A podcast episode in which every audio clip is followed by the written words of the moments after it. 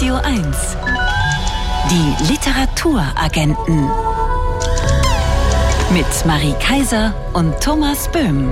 Herzlich willkommen. Schönen guten Abend. Gleich zwei Biografien haben wir in der Sendung. Einmal Brigitte Reimann und Wolfgang Herrndorf. Dann sprechen wir mit Arnon Grünberg über dessen monströsen Roman Gstaad und ziehen noch in einen Kaninchenstall. Radio 1. Favorit Buch. Ich bin so gierig nach Leben. Diesen Satz schrieb die Schriftstellerin Brigitte Reimann in ihr Tagebuch. Nur 39 Jahre alt ist sie geworden und hat es in dieser kurzen Zeit geschafft, eine der bedeutendsten Schriftstellerinnen der DDR zu werden, die bis heute gelesen wird. Zum 50. Todestag von Brigitte Reimann in diesem Jahr wurden Romane wie Die Geschwister oder Franziska Linkehand ins Englische übersetzt, damit die Schriftstellerin von einem internationalen Publikum entdeckt werden kann. Der Literaturwissenschaftler Carsten Gansel hat jetzt die erste ausführliche Biografie über Brigitte Reimann geschrieben. Ich bin so gierig nach Leben, hat er sie genannt. Und jetzt ist Carsten Gansel im Gespräch mit den Literaturagenten. Guten Abend, Carsten Gansel. Ja, hallo, guten Abend. Ich bin so gierig nach Lieben ist ja die allererste Biografie über die Schriftstellerin und sie stößt auf großes Interesse. Sie war in der Spiegel Sachbuchbestenliste. Die erste Auflage ist längst ausverkauft. Wie erklären Sie sich dieses große Interesse an einer Schriftstellerin, die ja seit 50 Jahren tot ist? Ja, das ist eine sehr schöne Frage. Das hängt sicherlich natürlich auch äh, mit dem Aufbauverlag zusammen, der wirklich in profunder Weise das Werk von Brigitte Reimann wachgehalten hat. Ein erster Aspekt. Ein zweiter Aspekt äh, sicherlich, dass Brigitte Reimann eine, äh, wie ich schon sagte, ungemein spannende Autorin ist, mit der man in die frühen Jahre der DDR hineingerät. Der dritte Aspekt ist sicherlich, dass Brigitte Reimanns Werk äh, ungemein aktuell ist. Wenn wir daran denken, dass es ja gerade auch in Großbritannien oder außerhalb des deutschen Sprachraums jetzt äh, Wiederentdeckungen gibt. Äh, und möglicherweise ist dies damit begründet, dass in ihrem Werk und in ihren Texten und in ihrem Engagement, was wir eben schon ansprachen, ja darum ging, ja eine andere Gesellschaft aufzubauen, eine, wenn man so will, Gegenmodell zum Kapitalismus. Und wenn wir heute über viele Probleme diskutieren, dann mag es so sein, dass äh, vielen, auch gerade jüngeren Leuten vielleicht es wichtig ist, mal zu schauen, was wollten eigentlich diese Leute, die damals äh, nach 45 oder 49 äh, ganz anders und ganz neu begonnen haben. Ja, nach Reimanns Erzählung Ankunft im Alltag 1961, das war ein Bestseller. Da war sie ja auch so ein bisschen so eine Vorzeigeschriftstellerin in der DDR. Sie wurde ausgezeichnet, eine ganze Gattung, Literaturgattung wurde nach ihr benannt, Ankunftsliteratur. Und auf der anderen Seite war sie ja auch unbequem. Also mit Die Geschwister ist sie als eine der ganz, ganz wenigen das kontroverse Thema der deutschen Teilung angegangen, hat darüber geschrieben, was es bedeutet, wenn so ein Riss durch eine Familie geht, was sie selber ja auch erlebt hat. Welchen Stand hatte Reimann als Schriftstellerin in der DDR? Ja, das ist eine sehr spannende Frage, wenn ich das so äh, sagen darf. Äh, Sie haben das schon auf den Punkt gebracht. Es ist immer beides da. Auf der einen Seite ähm, möchte sie, wie andere ihrer Generation, etwa Christa Wolf, möchte sie eingreifen. Sie möchte beteiligt sein an einer gesellschaftlichen Entwicklung. Sie äh, möchte durch ihr Schreiben, sage ich mal, äh, Prozesse mitbefördern. Man könnte sagen, sie möchte Kommunikation anregen. Und das führt natürlich teilweise auch dazu, dass sie von den, ich sag mal jetzt etwas simpel, den oberen Autorin äh, hofiert wird, das nimmt sie natürlich einerseits wahr, sie nimmt es durchaus äh, positiv wahr, aber sie wahrt äh, immer die Distanz. Sie möchte sich nicht vereinnahmen lassen und in diesem Zwiespalt steht sie. Letztendlich bleibt es dabei, dass sie kontinuierlich bis an ihr ja viel zu frühes Lebensende äh, die Konflikte versucht auf den Punkt zu bringen dieses kleinen Landes, das ja inzwischen verschwunden ist. Sie beschreiben wirklich auch literarisch eine ganz interessante Biografie als Literaturwissenschaftler. Sie beschreiben von Kindheit an, was Brigitte Reimann als Leserin begeistert hat. Also sie hat mit neun Jahren Shakespeare gelesen, sie liebte Karl May Geschichten, später hat sie Hemingway genauso bewundert wie den Russen Maxim Gorki. Was ergibt sich denn beim Blick auf Reimanns Lektüreliste für ein Bild? Ja, es gibt von äh, Franz Fühmann, ähm, der einer der ganz wichtigen Autoren in der DDR gewesen ist, auf dem, sage ich jetzt mal einfach, siebten Schriftstellerkongress. Wir sind dann im Jahr 1973, da gibt es eine ausgezeichnete Rede und äh, Fühmann spricht davon, dass es wichtig ist, wenn man sich mit Autoren Autoren beschäftigt, danach zu fragen, wie es bestellt ist um Herkunft, Werdegang und emotional-geistigen Charakter. Und deswegen war für mich auch ganz wichtig, in dem Zeitschacht tief hinabzusteigen und zu schauen, äh, wie die Anfänge von Brigitte Reimann sind. In was für eine Atmosphäre wächst sie auf? Was sind das für Texte, die sie liest? Und wir haben es eben schon gesagt, sie ist eine ganz, ganz frühe Leserin, die sich abschirmen kann von der Umwelt, von der Außenwelt und die mit Texten umgeht, die für das äh, Lesealter einer neun, zehn, elfjährigen äh, überhaupt nicht vorgesehen sind. Äh, sie, sie liest also ja auch äh, Goethes Faust und kann äh, die Aussagen äh, der dortigen Protagonisten auswendig. Und sie fügt das auch jeweils im Unterricht ein und die Lehrer sind dann vollkommen erstaunt. Und das geht weiter so. Also mit anderen Worten, wir haben es hier mit einer jungen Autorin zu tun, die, ich sagte schon, ganz früh weiß, dass sie schreiben will und die ganz früh, äh, wenn man so will, akkumuliert. Also äh, mit Autoren, Autoren sich befasst, äh, die auch das vertreten, was man äh, klassische Moderne nennt, weil sie ganz zum Schluss ja eben Ernest Hemingway genannt haben. Mhm. Schon nach wenigen Seiten Ihres Buches fällt auf, wie akribisch Sie recherchiert haben. Sie haben das Wort Tiefe ja gerade selbst schon verwendet. Allein die Dokumente aus Reimanns Schulzeit, die Sie zusammentragen, nicht nur sprechen Sie mit Schulfreundinnen, Schulfreunden, Sie haben sogar das Klassenbuch studiert und wissen, welche Referate sie gehalten hat. Also Sie erzählen ein relativ kurzes Leben von 39 Jahren wirklich ganz vertieft. Warum war Ihnen das wichtig? Ja, es ist ja so, dass äh, Brigitte Reimann ähm, in, in, der Wahrnehmung aus meiner Sicht mitunter etwas reduziert ähm, dargestellt wird im Hinblick auf ihre Tagebücher. Und die Tagebücher äh, sind das eine, aber es ist ja so, äh, man folgt vielleicht gerne den äh, Fußstapfen einer Autorin, also den Stellen, die sie selbst legt, aber äh, damit glaube ich, äh, kann sich ja eine Biografie nicht begnügen.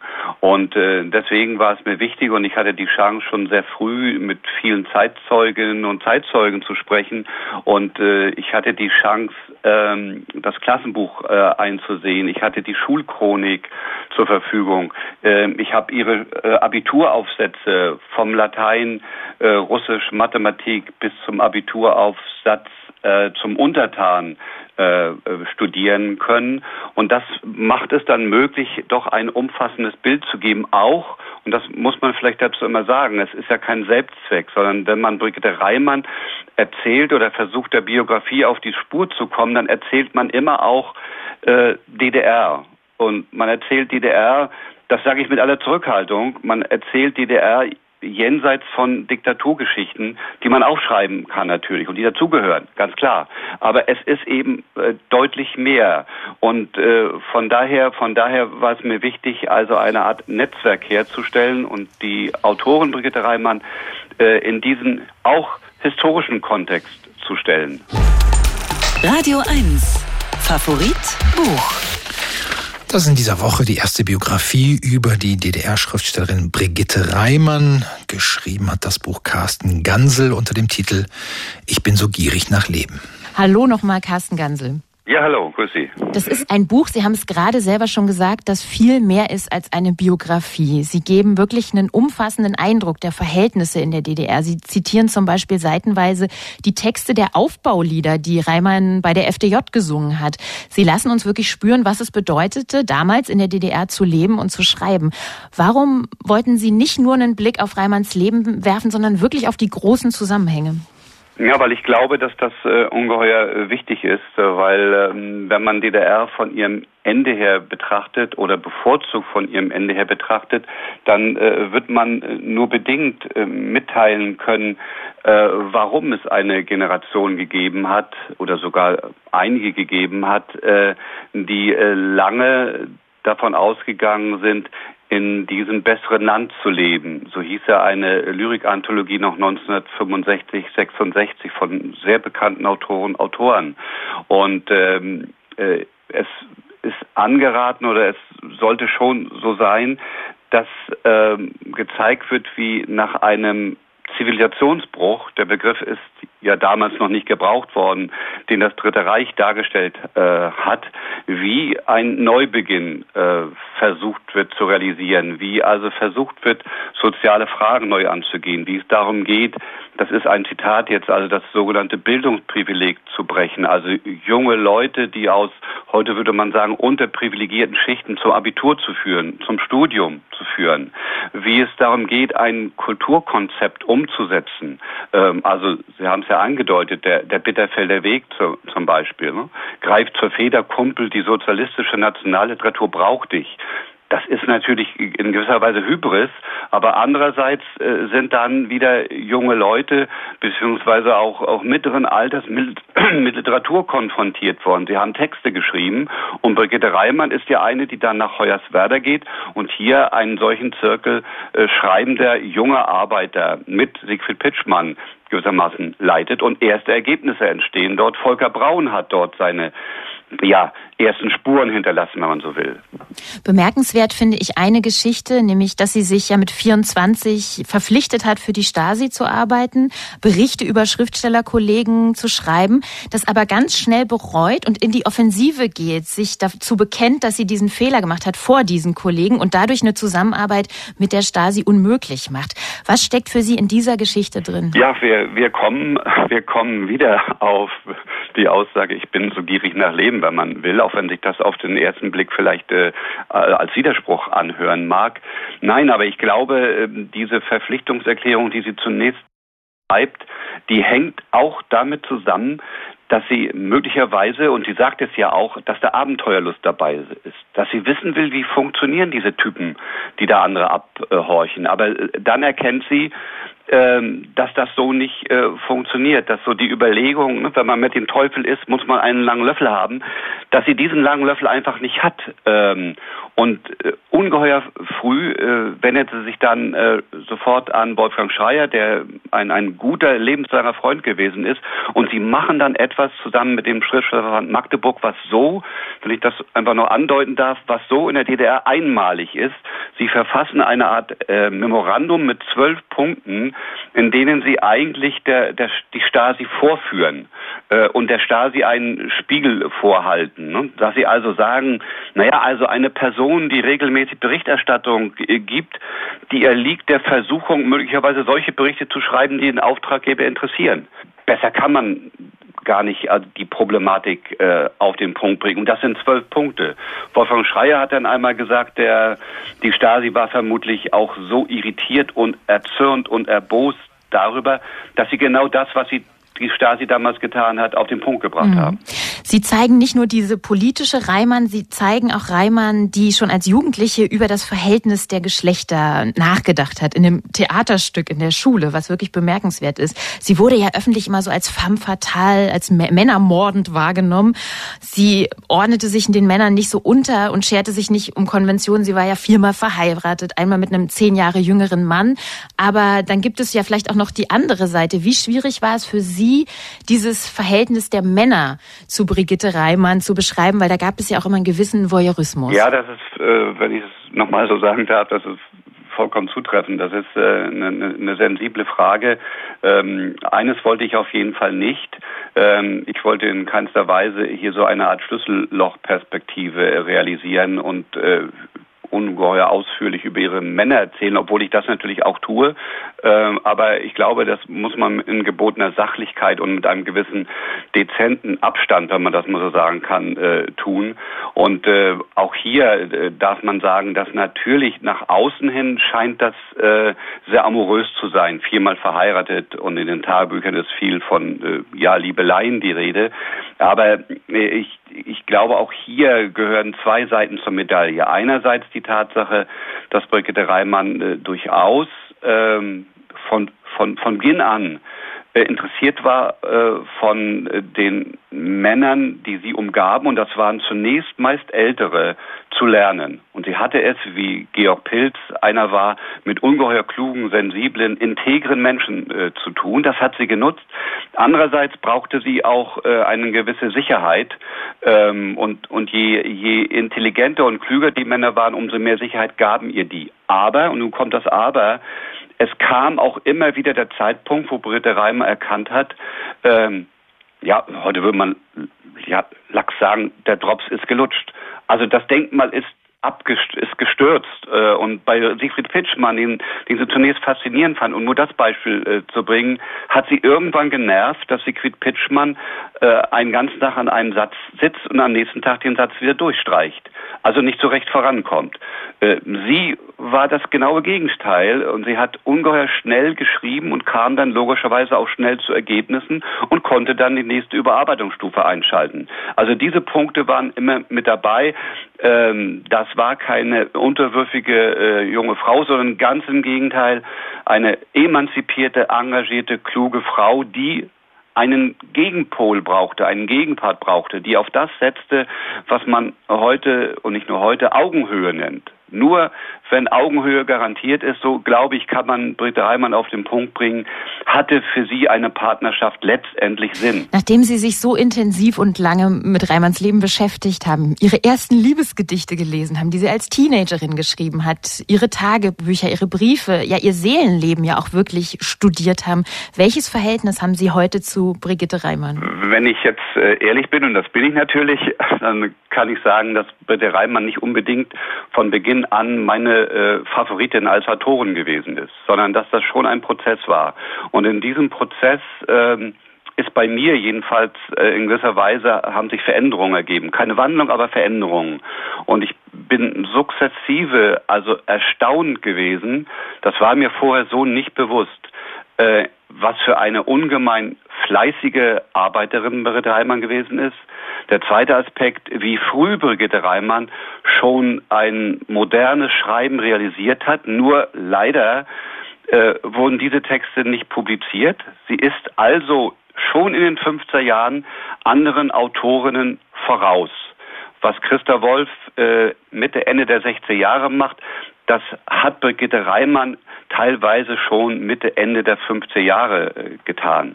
Das sind so Punkte, die die Brigitte Reimann auszeichnen und es, es geht äh, weiter in eine Richtung, dass äh, Emanzipation, äh, dass die Frage, welche Rolle Frauen spielen, Sie sprachen das zuerst mit dem Laienspiel an, für Sie von Beginn an eine entscheidender Markstein gewesen ist. Dass sie also eine Autorin ist, die äh, ohne von Feminismus zu reden, aber genau das gelebt und antizipiert hat, was dann viel, viel später äh, eine zentrale Rolle spielt. Und vielleicht ein, ein letzter Aspekt. Es gibt eine, eine Aussage von ihr, die, die ich ungemein berührend aber auch faszinierend und äh, treffend finde. Sie, sie sagt äh, an einer Stelle, das ist Anfang der 60er Jahre, wenn ich zwei, drei gute Bücher schreibe, ist mein Privatleben ein Pfifferling wert und es folgt dann ein, ein ungeheuer wichtiger Satz, nur das Werk wiegt. Die Frau, die ich im Spiegel sehe und ihre Leidenschaften und Schwierigkeiten haben, kein Gewicht. Und wenn man diesen Satz hört und darüber nachdenkt, dann, dann merkt man auch, wie kompromisslos äh, und radikal Brigitte Reimann äh, an dieser Stelle gewesen ist. Also man kann das etwas zuspitzen und fast schon so weit gehen und sagen, schreiben um den Preis des eigenen Lebens. Und wir empfehlen entsprechend kompromisslos die erste Brigitte Reimann-Biografie, geschrieben von Carsten Gansel. Ich bin so gierig nach Leben. Die ist im Aufbauverlag erschienen, hat 304 Seiten und kostet 30 Euro. Die Literaturagenten. Wirkungstreffer. Ein Buch, das mich umgehauen hat. Neulich war es wieder vor zwei Wochen das Sommerfest des Literarischen Kolloquiums Berlin am Wannsee. Wir haben von da live übertragen unsere erste Literaturagendensendung nach der Sommerpause. Und unter den über 2000 Besucherinnen und Besuchern des Festes waren natürlich über 2000 Literaturliebhaberinnen und Liebhaber. Sprich, wir konnten schwelgen unter Menschen, die wir nach Büchern gefragt haben, die für sie ein unvergesslicher Leseeindruck geblieben sind. Wie zum Beispiel die Übersetzerin und Schriftstellerin Isabel Bogdan, deren Roman Der V in diesem Jahr in die Kinos gekommen ist, unter anderem mit Tom Schilling in einer der Hauptrollen. In der Komödie geht's um einen V, der durch ein Herrenhaus in den schottischen Highlands geistert und auf alles Blaue sehr allergisch reagiert, immer wieder für Trubel sorgt. Isabel Bogdans Wirkungstreffer wartet auch mit einer Tierfigur auf, die ihr nicht aus dem Gedächtnis gegangen ist. Das äh, klingt ein bisschen abgedroschen jetzt, aber ähm, ein Buch, das mir sofort einfällt, ist äh, tatsächlich Die unendliche Geschichte. Die habe ich wahrscheinlich mit 13 gelesen oder so und seitdem nicht mehr.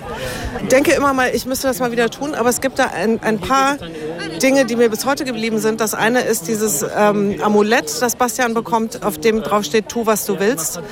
Und wie er langsam rauskriegen muss, dass es nicht darum geht, um spontane Bedürfnisbefriedigung, sondern darum, rauszufinden, was man eigentlich wirklich will. Und und dass das nicht so banal ist, wie es klingt.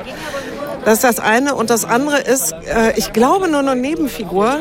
Das ist der Löwe, der in der Wüste lebt und aus dieser Wüste eigentlich raus möchte weil er da einsam ist weil so, und niemand kann zu ihm rein in die Wüste und er kann deswegen nicht raus, weil er die Wüste sozusagen in sich trägt. Also der hat die Wüste immer um sich rum. Und diese, diese unfassbare, unendliche Einsamkeit ist einfach in ihm drin und um ihn rum. Und ich glaube, das habe ich als Kind nicht verstanden, aber inzwischen kenne ich einfach solche Menschen, die diese Einsamkeit so in sich haben, dass ich manchmal an diesen Löwen aus der unendlichen Geschichte denken muss. Und das ist tatsächlich was, was mir geblieben ist. Ich erinnere mich sonst überhaupt nicht mehr an große Zusammenhänge oder sowas, aber dieses Amulett und der Löwe, die sind mir sehr in Erinnerung geblieben. Eine nachhaltige Leseerfahrung von Isabel Bogdan, die über Michael Endes unendliche Geschichte geschwärmt hat, erschienen im Thienemann Verlag. 480 Seiten kosten 20 Euro. Daniel Kehlmann hat einmal über den niederländischen Schriftsteller Arnon Grünberg gesagt, Ich habe vor Grünberg Angst. Ich versuche dagegen anzukämpfen, aber vergeblich. Gerade ist Grünbergs Roman Gstaad erschienen, ein Buch, das in den Niederlanden bereits 2002 veröffentlicht wurde, aber erst jetzt einen deutschen Verlag fand, der sich an das Werk heranwagte, dessen Hauptfigur an einer Stelle bezeichnenderweise sagt, Wo ich bin, ist die Kloake nie weit. Die Literaturagenten haben mit Arnon Grünberg über sein monströses Buch gesprochen, in dem die Ideen von Familie, Liebe, zwischenmenschlicher Fürsorge in pervertierten Verzerrungen dargestellt werden. Herzlich willkommen wieder einmal bei den Literaturagenten Arnon Grünberg. Danke, schön wieder da zu sein. Arnon Grünberg, Ihr Buch Start hat wie jedes Buch natürlich verschiedenste Lesarten. Für mich ist die Geschichte von François Le Poltier, von dem wir gleich am Anfang erfahren, dass er im Gefängnis sitzt, also irgendetwas verbrochen haben muss, das Psychogramm eines Menschen, der ohne ethischen Kompass aufwächst, seiner Mutter von Anfang an beim, zum Beispiel beim Stehlen helfen muss, dem Werte und Tugenden in pervertierten Formen vermittelt werden, der selbst seltsamste Vorstellungen von zentralen Ideen der Kultur hat zum Beispiel die Idee, sich zu öffnen. All das wird dargestellt in dem Sinne, was schließlich aus einem solchen Menschen wird. Was ist das Buch für Sie? Na, eigentlich finde ich, dass du es gut zusammengefasst hast. Aber für mich ist, geht es da auch darum, um eine Selbstverständlichkeit. Dass dieser François Lepeltier ist für mich auch irgendwie ein Künstler. Nicht ein Künstler im Sinn von ein, dass er Kunst macht, aber er hat ein, das Kunst von das Überleben, hat er zum Kunst erhoben. Und er ist auch ein Assimilant. Er macht mit. Er macht, was er sieht, er imitiert. Und so kann er auch zum Beispiel Zahnarzt werden, ohne wirklich Zahnarzt zu sein. Er ist irgendwie auch ein Schauspieler im, im Alltag. Und das macht er sehr gut. Aber wie gesagt, es fehlt ihm vielleicht an wirklich an ein Ego, an ein Ich. Und deshalb hat er ja auch keinen Kompass. Aber für mich ging es ja nicht auch um die moralische Frage von Schuld oder nicht, keine Schuld. Es ging für mich darum zu untersuchen, warum so ein Mensch an einem gewissen Punkt nicht mehr zurück kann. Warum es kein Zurück mehr gibt. Das hat mich fasziniert. Gleich zu Anfang sagt François Le Poltier, er erzählt seine Geschichte auch deshalb, um das Unvorstellbare vorstellbar zu machen. Das macht ihn ja, wie Sie gerade gesagt haben, auch zum Künstler. Inwieweit teilen Sie denn als Autor diesen Ansatz, das Unvorstellbare vorstellbar machen zu wollen im Schreiben? Ich glaube, das ist ja auch, ich finde es jedenfalls so ein schreckliches Klischee, dass dann, das ist unvorstellbar und dann fehlen einem die Wörter.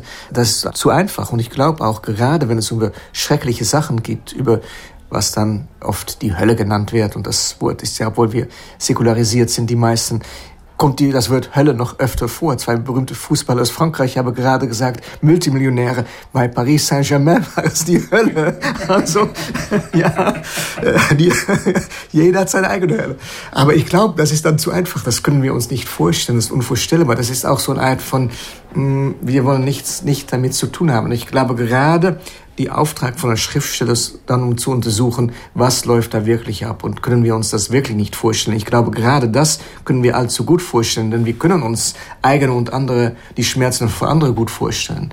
Und wir wissen genau, was es bedeutet, um einen Körper zu haben, um verletzt zu werden und, und so weiter. Und sexuelle Vorstellungen haben die auch alle. Ich würde eher sagen, das Unvorstellbare ist ein Wort, ein anderes Wort für Tabu. Da wollen wir lieber nicht reingehen, aber wir können uns es vielleicht zu gut vorstellen. Wenn Sie jetzt gerade sagen, sexuelle Vorstellungen, das Buch ist voller härtester sexueller Vorstellungen, die nicht explizit ausgesprochen werden, die aber so angedeutet werden, dass die quasi in der Fantasie des Lesenden präsent werden. Es geschehen auch ähm, grausame Taten. Welche Bedeutung hatte angesichts der Radikalität dieses Buches für Sie die Tatsache, dass Sie es unter Pseudonym geschrieben haben? Ja, ist ja schon erschienen in 2002 in Holland. Also für mich diese Mark von der Yachtgeschichte, das Pseudonym, was ich damals für mehr als 20 Jahre benutzt habe, war, und ich habe das öfter gesagt, glaube ich, auch eine Art Befreiung. Ich hatte das Gefühl, jetzt kann ich alles schreiben, ohne zu denken, ach, die Leute, die würden sagen, ach, was hat Herr Grünberg oder Arno Grünberg sich jetzt wieder ausgedacht? Ich glaube, ich hätte es damals nicht machen können ohne Pseudonym. Einen wunderbaren Satz, den François Le Poitier äh, formuliert ist, die Wirklichkeit habe eine animalische Anziehungskraft auf ihn. Ist es für Sie auch so? Sicher. Ich glaube, es gibt Anziehungskraft, hat immer auch mit Grenze zu tun. Deshalb ist es ja auch fragwürdig oder sogar unmöglich, in einer Gesellschaft zu leben, wo keiner eine Grenze mehr überschreitet. Es geht ja darum, dass da etwas auch verboten ist, dass da etwas unter die Oberfläche vielleicht sichtbar wird, dass es Geheimnisse gibt, dass es ein anderes Leben gibt hinter die Fassade von die Öffentlichkeit, von die schöne, gute Bürgerlichkeit. Das ist ja auch Teil der Anziehungskraft, bestimmt. Das Buch heißt Staat nach dem letzten Schauplatz darin, aber über größte Strecken spielt es in Deutschland, in Baden-Baden, in Heidelberg, in Stuttgart. Wir wissen, Sie haben einen starken Bezug zu Deutschland, nicht zuletzt deshalb, darüber haben wir hier bei uns in der Sendung schon berichtet, weil Ihre Mutter aus Berlin-Charlottenburg stammt und Sie haben in einem Interview gesagt, Sie seien mit Deutschland noch nicht fertig. Was heißt das? Es gibt ja eine Identifikation, ein, ein, auch eine Neugier, ein, durch das, was ich mitbekommen habe von meinen Eltern, dass ich nichts sagen kann und nicht sagen will. Also jetzt Deutschland, das war die Geschichte von meinen Eltern vor dem Krieg und danach gab es eine andere Geschichte. Nee, so sieht das nicht aus. Und ich war auch immer fasziniert von Deutschland. Um die Frage zu beantworten, ein Teil dieses Buches ist ja auch, glaube ich, kommt aus die Tatsache, dass ich äh, früher mit meinen beiden Eltern, später, als meine Vater zu alt war, nur noch mit meiner Mutter, immer in diese deutsche Kurse gegangen bin. Äh, in Hinterzeiten, in Tegernsee, öfter, meistens im Süden von Deutschland.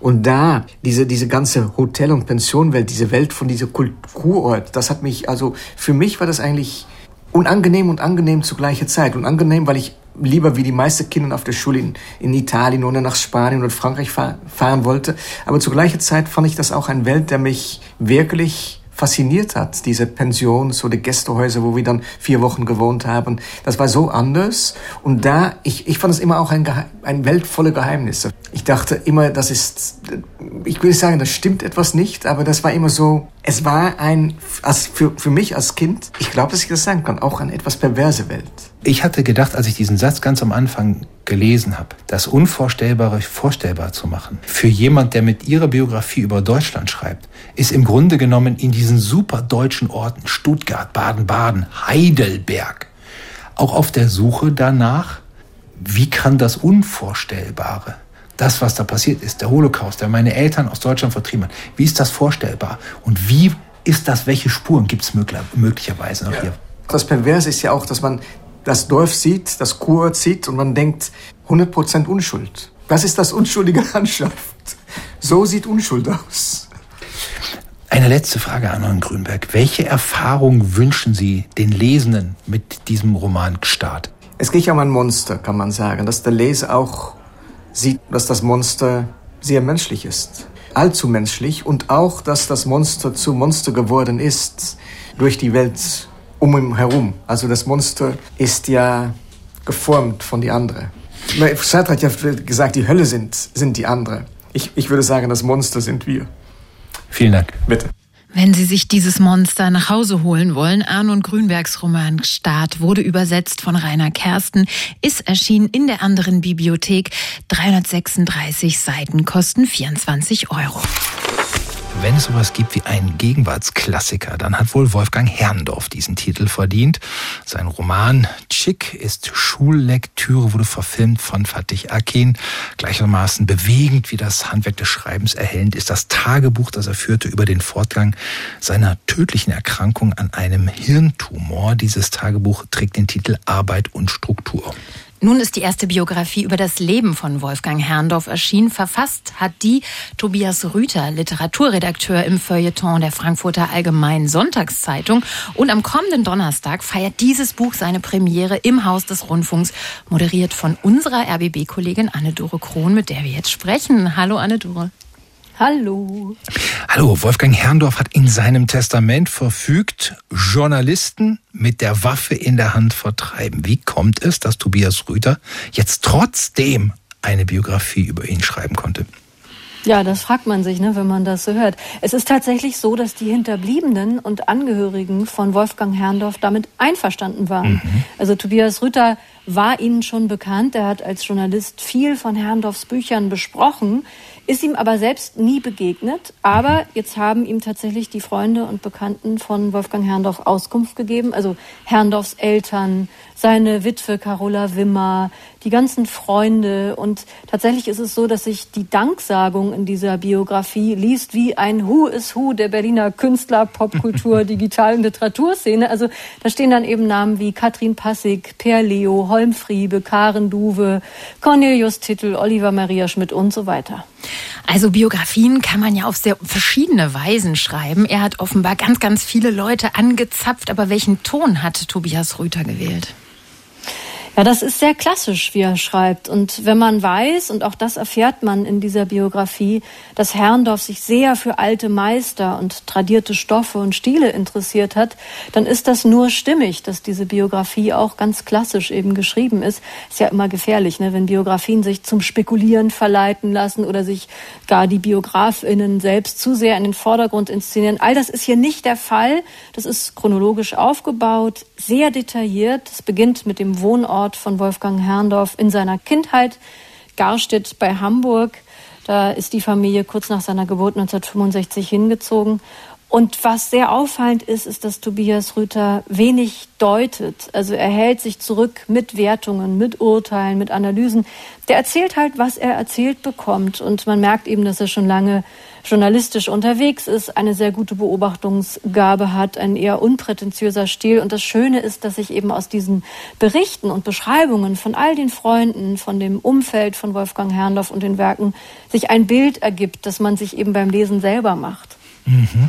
Du hast ja gesagt, Herrndorf ist in der Nähe von Hamburg aufgewachsen, hat dann später in Nürnberg Kunst studiert. Wie wichtig war denn für ihn und seinen künstlerischen Werdegang der Umzug hier nach Berlin? Ja, anscheinend war das sehr, sehr wichtig. Er ist dort relativ schnell in Kreise gekommen, die ihn sehr ja, die ihn sehr beeinflusst haben. Er wurde Teil des Internetforums Die höflichen Paparazzi, kennt mhm. ihr vielleicht auch, mhm. 19, ja, 1999 gegründet. Und da haben sich sehr viele Leute getummelt, mit denen sich Herrndorf ausgetauscht hat. Andere Schreibende, Denkende, da hat er sich Input geholt, Inspiration und Austausch. Und das war eben diese spannende Zeit, wo das Analoge eben ins Digitale zum Teil eben umzog. Also man zog eben ins Internet und tauschte sich dort aus. Nicht nur, die Freunde haben sich auch sehr viel getroffen, vor allem in dieser Kneipe Prasnik in der Torstraße, die gibt es bis heute. Aber man traf sich eben auch sehr viel im Internet und hat dieses Forum als Versuchspodium benutzt. Und da hat sich Herrndorf eben auch total ausgetauscht und hat in dieser Zeit dann aufgehört zu malen und hat das äh, Malen wirklich ganz gelassen und hat angefangen zu schreiben und war auf Anhieb, so erzählt es sein Biograf Tobias Rüther, ein sehr, sehr guter Schreiber. Jetzt hast du gesagt, das ist eine relativ klassische Biografie. Gibt es dennoch was, was dich in dieser Biografie überrascht hat?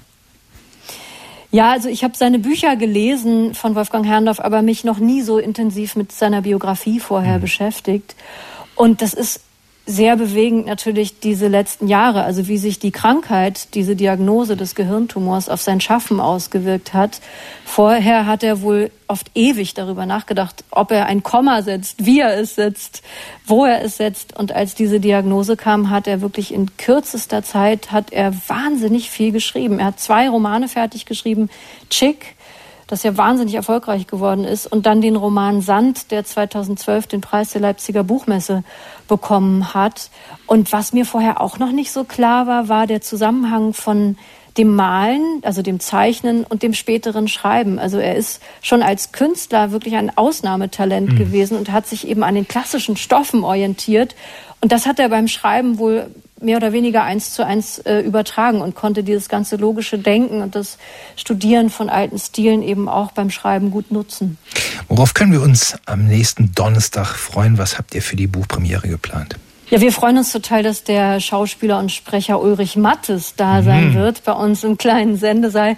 Äh, der Mann mit der wunderschönen Stimme und er liest drei Stellen aus dieser Biografie von Tobias Rüther über Herrndorf.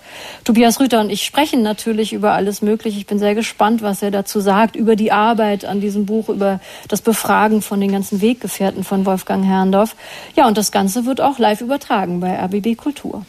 Sagt Anne-Dore Krohn über Herrndorf eine Biografie Biografie von Tobias Rüther, die im Rowold Verlag erschienen ist. 384 Seiten kosten 25 Euro und am kommenden Donnerstag um 20 Uhr ist die Premiere dann im kleinen Sendesaal im Haus des Rundfunks. Wie Anne-Dore Krohn gerade schon gesagt hat, Sie können die Lesung live auf RBB Kultur hören oder im kleinen Sendesaal mit dabei sein. Allerdings nur unter Voranmeldung und den Link zur Anmeldung stellen wir auf die Homepage zu unserer Sendung.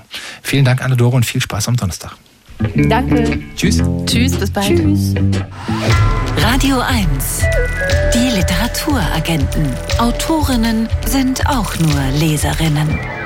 Und jetzt geht's ab in den Kaninchenstall. Kaninchenstall, so heißt der Debütroman der amerikanischen Schriftstellerin Tess Gandhi, der in den USA 2022 mit dem National Book Award ausgezeichnet wurde und hochgelobt wurde er von Schriftstellern wie Jonathan Safran Foer, der das Buch als erfinderisches tief bewegendes Kunstwerk bezeichnet hat. Mittlerweile ist der Roman auf Deutsch erschienen und ja, Nagetigere, die kommen auch vor in diesem Roman. Mit Kaninchenstall ist aber eine runtergekommene Hochhauswohnanlage mit dünnen Wänden gemeint in der fiktiven Stadt Wecker Valley, einem ehemaligen Industrieort im Rust Belt, also im mittleren Westen der USA. Die Geschichten der Bewohnerinnen und Bewohner dieses Kaninchenstalls erzählt Tess Ganti und unsere lesende Autorin Jackie Tome, die führt uns jetzt rein in den Kaninchen Kaninchenstall. Hallo Jackie. Hallo Marie, hallo Thomas, guten Abend. Hallo, beschreib uns doch mal Tess Gantis Kaninchenstall und die, die darin leben müssen. Also, wir haben, wie ihr schon sagtet, dieses große sozialen Wohnkomplex, der La Lapinière heißt. Der soll ein bisschen schicker gemacht äh, werden, ähm, deshalb französisch benannt. Und die Bewohner nennen ihn aber nur The Rabbit Hutch, den Kaninchenstall. Und wir fangen sofort an, äh, durch diese Apartments zu fliegen. Also das Collagige geht sofort los und äh, treffen zum Beispiel auf eine junge Mutter, die ein ganz kleines Baby hat und das Problem ist, sie gruselt sich vor ihrem eigenen Baby. Ein älterer Single-Mann, äh, der liest, was die Frauen, die er gedatet hat, online über ihn schreiben, was ehrlich gesagt sehr lustig und sehr tragisch auch ist und sehr traurig. Ein älteres Paar sitzt vor dem Fernseher und streitet sich, wie das so sehr lange Verheiratete manchmal machen. Über die erfährt man später noch mehr. Das wird dann sehr berührend. Damit rechnet man anfangs gar nicht. Und Joan ist 40 und hat den Job, ähm, böse und pietätlose Kommentare auf einer Website für Nachrufe zu löschen. Und, und dann gibt es eine Jugend-WG, bestehend aus drei Jungs, Todd, Malik und Jack und einem Mädchen, Blondine. Und wir erfahren gleich auf der ersten Seite, das ist jetzt kein Spoiler, dass Blandine oder Blandine ihren Körper verlässt. Und die Frage ist, was ist da passiert? War das ein Mord? Äh, was ist da los oder war das ein Ritual? Und auf dieses Ereignis bewegen wir uns ab jetzt die nächsten paar hundert Seiten zu. Und ich bin jetzt schon vollkommen überfordert von der Fülle dieser Figuren. Also da leben unglaublich viele unterschiedliche Menschen in diesem Apartmentkomplex. Wie verarbeitet Tescanti die unterschiedlichen Stimmen denn zu einem Roman? Also das, das sehr Kleinteilige lässt dann nach. Also wir gleiten dann doch es stellt sich heraus, äh, dass Blandine unsere Hauptfigur sein wird. ist auch eine sehr, sehr intensiv gezeichnete Figur, die aber ähm, bei der nicht so ganz klar ausgesprochen wird, hat sie eine psychiatrische Diagnose, ist sie ein Genie, ist es eine Mischung aus beidem. Ähm, die hat was Atemloses und sagt, und einmal wird auch geschrieben, dass sie so viele Gedanken hat, dass sie das Gefühl hat, es ist wie Wasser, das durch so eine Tür bricht. Und diese Atemlosigkeit hat das Buch natürlich teilweise. Die ist atemlos, die ist schnell, die ist aber auch sehr, sehr klug und, und nimmt die ganze Zeit Informationen auf und weiß nicht, wohin damit. es gibt teilweise aber auch noch einen Ich-Erzähler, der eine Nebenfigur ist. Äh, das ist einer ihrer Mitbewohner und der erzählt aus seiner Perspektive und zwischendurch wird gesprungen zwischen den Figuren und diesem eigenartigen Mädchen. Der Kaninchenstall, der ja. wurde ja bejubelt von der Kritik. Der Guardian hat Ganti mit David Foster Wallace verglichen. Der Roman wurde aber auch rundweg verrissen. Da waren viele überfordert von dieser Collagenform, von den endlosen Aufzählungen. Zu viele Figuren, zu wenig Plot wurde bemängelt. Der Kaninchenstall bläst einem das Hirn aus dem Schädel. Leider nicht auf die gute Art, hieß es in der Rezension in der Süddeutschen Zeitung. Warum, polaris warum polarisiert dieser Roman so? Also ehrlich gesagt, ich habe das in der SZ auch gelesen und ähm, habe mich aber gefreut, dass ich mich nicht davon habe abschrecken lassen, weil ähm, das ist ein Roman, dem man anmerkt, dass die Autorin den unbedingt schreiben musste. Deshalb hat er was äh, von so einem Flammenwerfer. Ne? Und äh, also der, der musste aus ihr raus und das, das kann man überfrachtet nennen. Man kann es auch als Reizüberflutung empfinden, man kann es aber auch als große Kunst, Kunst plus wahnsinnig gute Unterhaltung, die auch sehr zeitgemäß ist, äh, empfinden, weil wir leben in einer Zeit, in der wir mit Informationen und auch mit Tempo überflutet werden. Und, und der Vergleich mit David Foster Wallace, der ja als Genie bezeichnet wird, der hatte ganz oft wirklich keinen richtigen Plot, aber seine Wortgewalt. Und Tescanti, das muss man sagen, die hält ihren Plot tatsächlich. Also die schweift ab und die dreht Pirouetten und sie, sie hat ja diese Stadt auch komplett erfunden, Waka Valley. Die wird erzählt, die Dynastie dieser Autobauer, die dort ansässig waren, wird erzählt. Die sind auch komplett ausgedacht.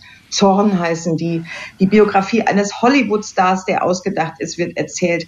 Die Geschichte christlicher Mystikerinnen wird erzählt, weil Blondine, die Hauptfigur, liebt Hildegard von Bingen. Ähm, das ist ihr, ihr Vorbild. Das ist die Frau, mit der sie sich identifiziert. Und es ist ganz berührend, wie dieses amerikanische Mädchen, das keine Eltern hatte und das, das ganz allein ist, sich in Hildegard von Bingen so reinsteigert. Und sie, und sie schafft es aber, Tescanti schafft es immer wieder zurück zu dem Plot zu kommen, nämlich was ist mit diesem Mädchen passiert. Mhm. Jetzt hast du das sehr ausgewogen dargestellt. Trotzdem wollen wir doch wissen, auf welche Seite stellt sich denn? Hopp oder top? Ich stelle mich auf die Seite der Fans, weil das ist ein Debüt mit Fanfare. Das scheppert richtig, das Buch. Ich habe mich sehr gut unterhalten gefühlt. Ich finde, dass man von dieser Überfrachtung, äh, dass man da von vornherein so rangehen muss, dass einem nicht jedes Kapitel gleich gut gefällt. Mhm. Das ist einfach ein Fakt, mit dem ich da von Anfang an äh, mich abgefunden habe. Und dann gibt's, wird man aber wieder belohnt mit Kapiteln und auch Themen, die man wirklich liebt. Und sie behandelt das alles so literarisch wie, wie auch ähm, fantasievoll. Also es geht um Städtesterben, es geht um Gentrifizierung, es geht um, wie gesagt, diese My My Mystikerinnen. Es hat auch eine MeToo-Geschichte, die aber ähm, ganz, ganz besonders erzählt ist. Also die hat zu allem so einen Spezialzugang gefunden und sie hat eine unvergessliche Hauptfigur. Zum Schluss brauchen wir wie immer von dir, scheppernd und mit Fanfare, das Kurzurteil für den Buchaufkleber. Also diese Autorin ist eine Löwin im Kaninchenpelz, die fantastisch gebrüllt hat. Jackie Tome brüllt für Tescanti, der Kaninchenstadt, übersetzt von Sophie Zeiss. Der Roman ist erschienen bei Keep Witch, 416 Seiten, kosten 25 Euro. Und nochmal gut gebrüllt, Jackie. Danke. Sehr, sehr gerne. Schönen Abend. Tschüss dir. Tschüss. Ciao. Ich will, dass meine LeserInnen sich in den Gedichten wiederfinden können. Ich will, dass sie von ihrer Transparenz berührt werden. Ich will, dass sie das Gefühl haben, einer Operation am offenen Herzen beizuwohnen. Das sagt Arlo Parks über die Texte, die im Band The Magic Border versammelt sind.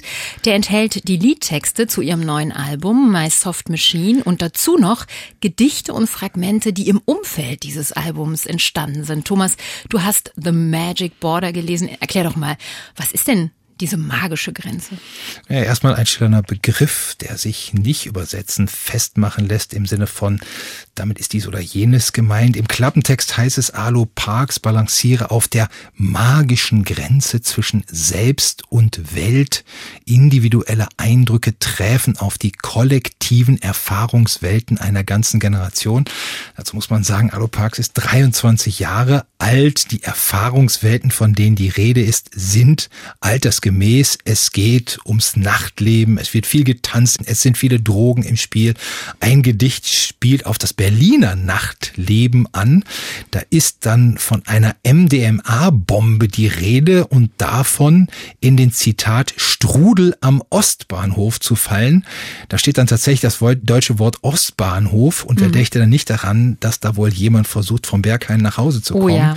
äh, auch eine kollektive Erfahrung. Mhm. Dieses exzessive Nachtleben wird aber nicht glorios ausgemalt oder überhöht in den Gedichten, sondern ist Teil einer Selbstfindung, die immer auch verbunden verbunden ist mit der Liebe, Paare, die sich einander anvertrauen, die ihre Gefühle zum Ausdruck bringen, ihre Liebe gestehen und sich so verletzlich zeigen. Das ist ein wiederkehrendes Motiv, nicht nur in den Gedichten. Nähe, Verletzlichkeit, Verbundenheit drücken auch die Fotos aus, die Teil dieses Buches sind. Fotos von Daniel Loden, die mich an die von Cindy Sherman erinnern, Menschen einer Szene, die ihre eigenen Codes hat, die Menschen, die expressiv leben, getragen von dem Wissen in ihrem Außenseitertum, in der Intensität ihres Lebensstils etwas Besonderes zu sein. Und weil Alo Parks selbst auf diesen Fotos auftaucht, gehe ich mal davon aus, das sind die Menschen, mit denen sie sich umgibt. In dem Buch enthalten sind einerseits Gedichte von mhm. Alo Parks, dann aber eben auch die Songtexte des neuen Albums The Soft Machine. Wie verhalten die sich zueinander? Sind das die übrig gebliebenen Songtexte, die keine Songs geworden sind? Naja, also die Songtexte werden als solche ausgewiesen. Es steht sogar bei jedem Song die Stelle, die auf dem Album einnimmt. Also bei dem Song Pegasus steht drunter unter Song 7. Songs und Gedichte werden also klar voneinander getrennt. Das wäre aber gar nicht nötig gewesen, weil die Songs leicht ersichtlich sind. Äh, die haben eine andere Anmutung als die Gedichte. In den Songs gibt es Reime, es gibt Refrains. Die Songtexte sind auch länger als die Gedichte. Man könnte also Songtext und Gedichte leicht an diesen Äußerlichkeiten auseinanderhalten. Inhaltlich sind sie sich ziemlich ähnlich. Zu den Themen, die ich schon angesprochen habe, kommt noch das der psychischen Gesundheit dazu. Diese psychische Gesundheit ist immer wieder Thema, zum Beispiel in Purple Face. Da geht es um eine Freundin, von der es heißt, sie läge am Boden, sei paranoid. Das lyrische Ich versucht, ihre Tabletten ins Klo zu werfen und singt tröstend über oder für diese Freundin, das sei nur eine Purple Face, eine lila Phase, also etwas, das wieder vergeht. Und sie verspricht ihr so lange, durch diese ganze Purple Face hindurch so lange an ihrer Seite zu bleiben.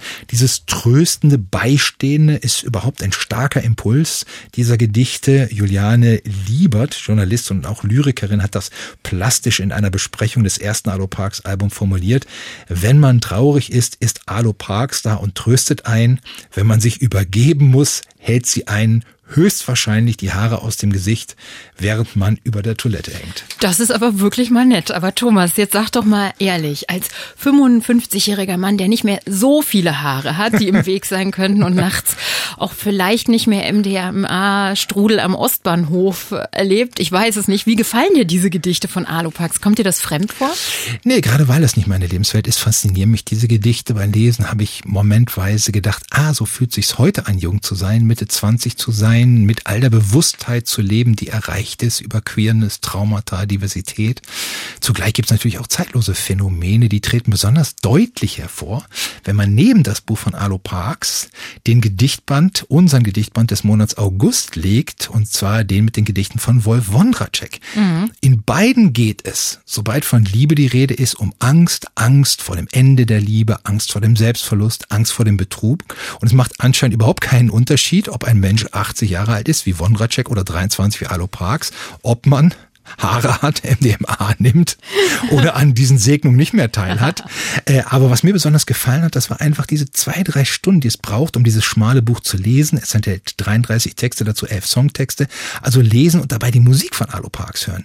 Die Liedtexte mitzulesen, diese ungemein einnehmende und alterslose Stimme zu hören, eine Privatlesung mit Musik, das war schöner als, ich glaube, jede MDMA-Bombe. Alo Parks, die magische Grenze ist im Fall Verlag Park X erschienen. Der zu Ulstein gehört. Übersetzt wurde der Band von Amanda Mukasonga. 120 Seiten ist der Band schmal, kostet 18 Euro. Und heute Abend spielt Alu Parks in Berlin. Das Konzert ist seit langem ausverkauft. Morgen Nachmittag stellt sie aber ihren Gedichtband in der Autogrammstunde vor. Die beginnt um 16 Uhr im Kulturkaufhaus Dussmann. Aber es macht ja nichts, dass das Konzert ausverkauft ist, weil sie können sich ja einfach die Musik anhören und die Texte mitlesen.